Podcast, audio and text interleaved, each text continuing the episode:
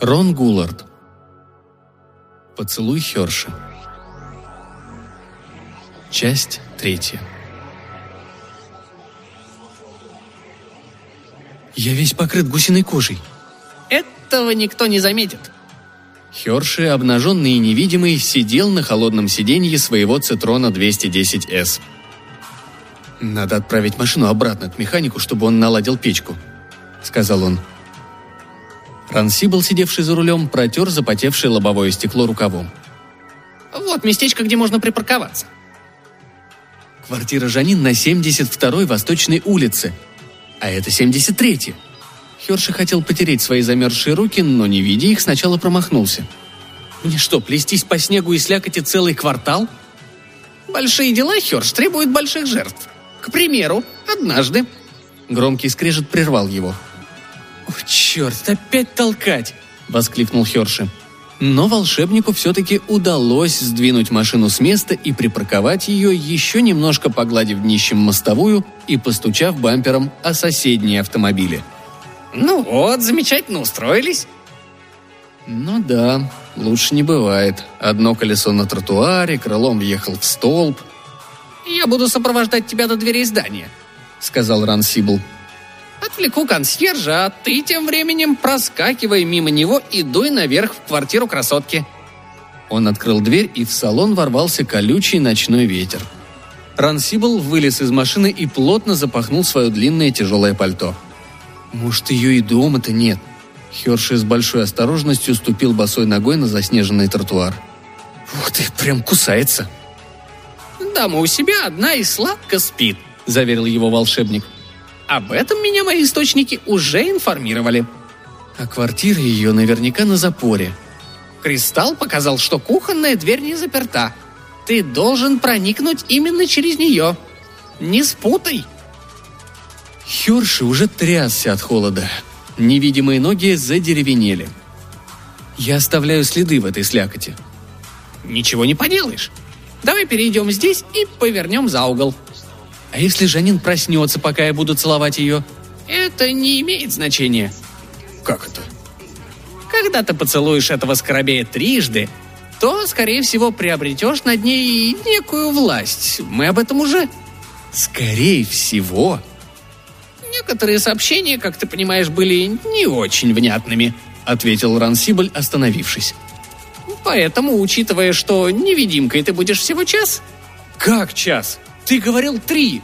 Ты клялся, что поцеловав этот проклятый перстень, я буду полностью невиден по крайней мере три часа. Понимаешь, шеф, именно этот кусок информации был несколько смазан. Как мне представляется сейчас, они, возможно, сказали, что только один. Я целовал эту хреновину 20 минут назад. И значит, у меня осталось всего... Вот-вот. Давай не будем тратить время на болтовню, отозвался Рансибл.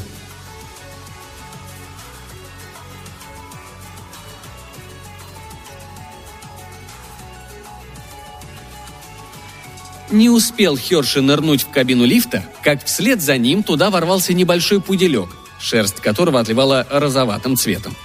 Присутствие невидимого Херши чрезвычайно заинтересовало его. Усталый седовласый человек, выгуливавший пса, потянул за поводок. «Прекрати валять дурака, бестолковая псина!» Пудель продолжал со стервенением обнюхивать невидимые большие пальцы ног Херши – в его маленькой собачьей груди клокотало недоуменное ворчание. «Уймись же, паршивец!» Хозяин пса опять дернул поводок. Херша затаил дыхание, раздумывая, дать или не дать любопытному псу невидимый пинок. Лифт затрясло, он остановился на десятом этаже. Дверь с шорохом раскрылась.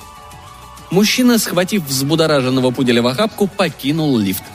Херша наконец-то с шумом выпустил воздух из легких и заметил, что снег у него на ногах растаял, образовав на ковре небольшую лужицу. Лифт опять задребезжал и остановился. Это был тринадцатый этаж. Херши выбрался из кабины. Раньше он не отдавал себе отчета, как часто смотрит на свои ноги при ходьбе. Теперь, когда их не было видно, шагать стало гораздо труднее. Ноги спотыкались и заплетались. Херши пошатывался. До квартиры Жанин оставалось футов 15, когда дверь напротив чуть-чуть приоткрылась. Херше показалось, что кто-то выглянул, но дверь тут же тихо затворили. Перед нужной ему квартирой он помедлил, но затем отбросил колебания и двинулся вперед. Кухонная дверь действительно оказалась не запертой, но когда он стал осторожно открывать ее, она ужасно заскрипела. Дверь квартиры напротив опять стала открываться. Херши юркнул в кухню и, захлопнув дверь за собой, прислонился к ней.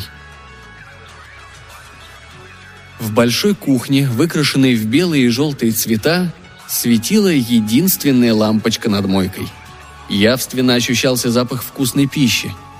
Херши остановился возле раковины. Ему захотелось пить. Он протянул руку к крану и стал осторожно открывать его, как вдруг заметил свои пальцы.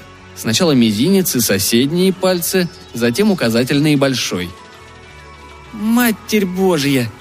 пробормотал он, глядя, как в воздухе появляется вся кисть его правой руки вместе с запястьем. В отчаянии, помотав головой, он опустился на белый табурет. Стрелки стенных часов не успели отсчитать и трех минут, как он снова стал полностью видимым. «И вот без шести двенадцать я сижу, в чем мать родила, посреди кухни Жанин», – произнес он вслух. Неудивительно, что у Карнабахара в наше время не осталось поклонников. Разумнее всего, пожалуй, было бы сматываться из квартиры по добру по здорову. Но он был голым. Преодолеть 13 этажей на лифте, пересечь вестибюль и выйти в таком виде на улицу – это была еще та задачка. Он решил поискать в гардеробе Жанин какой-нибудь плащ или накидку. Однако, если он собирается рыскать по квартире, почему бы не попытаться сделать то, ради чего он пришел? Согласно источникам информации Рансибла, правда не слишком надежным, Жанин крепко спала в своей постели. Немножко везения, и ему, возможно, удастся пробраться к ней в спальню, не разбудив ее, и поцеловать эту татуировку. Херш уже поднялся было, но тут услышал какое-то бормотание за дверью. Он замер на табурете и прислушался. Прошла минута, но больше никаких звуков не доносилось. Покинув свой насест, он через двойные двери прошел в просторную столовую – Тут было темно, и он, крадучись, пробрался вдоль стены в гостиную. Она была еще больше. За окном виднелись снежная ночь и многоквартирные дома, высевшиеся со всех сторон. Он на минуту задержался у камина. В нем еще тлели последние угольки, и Херши чуть-чуть согрелся. Спальня Жанин, если верить Рансиблу, находилась сразу за книжными стеллажами, поднимавшимися до потолка.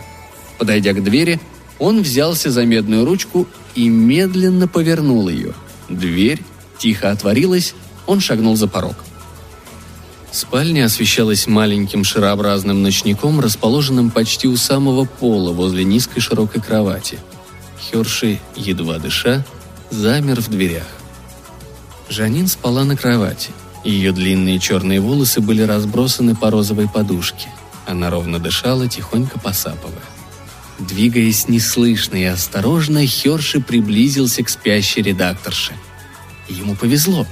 Она лежала на животе, что существенно облегчало доступ к ее задней части. Рискнув сделать очень тихий вздох, Херши взялся за краешек одеяла и стал боязливо оттягивать его.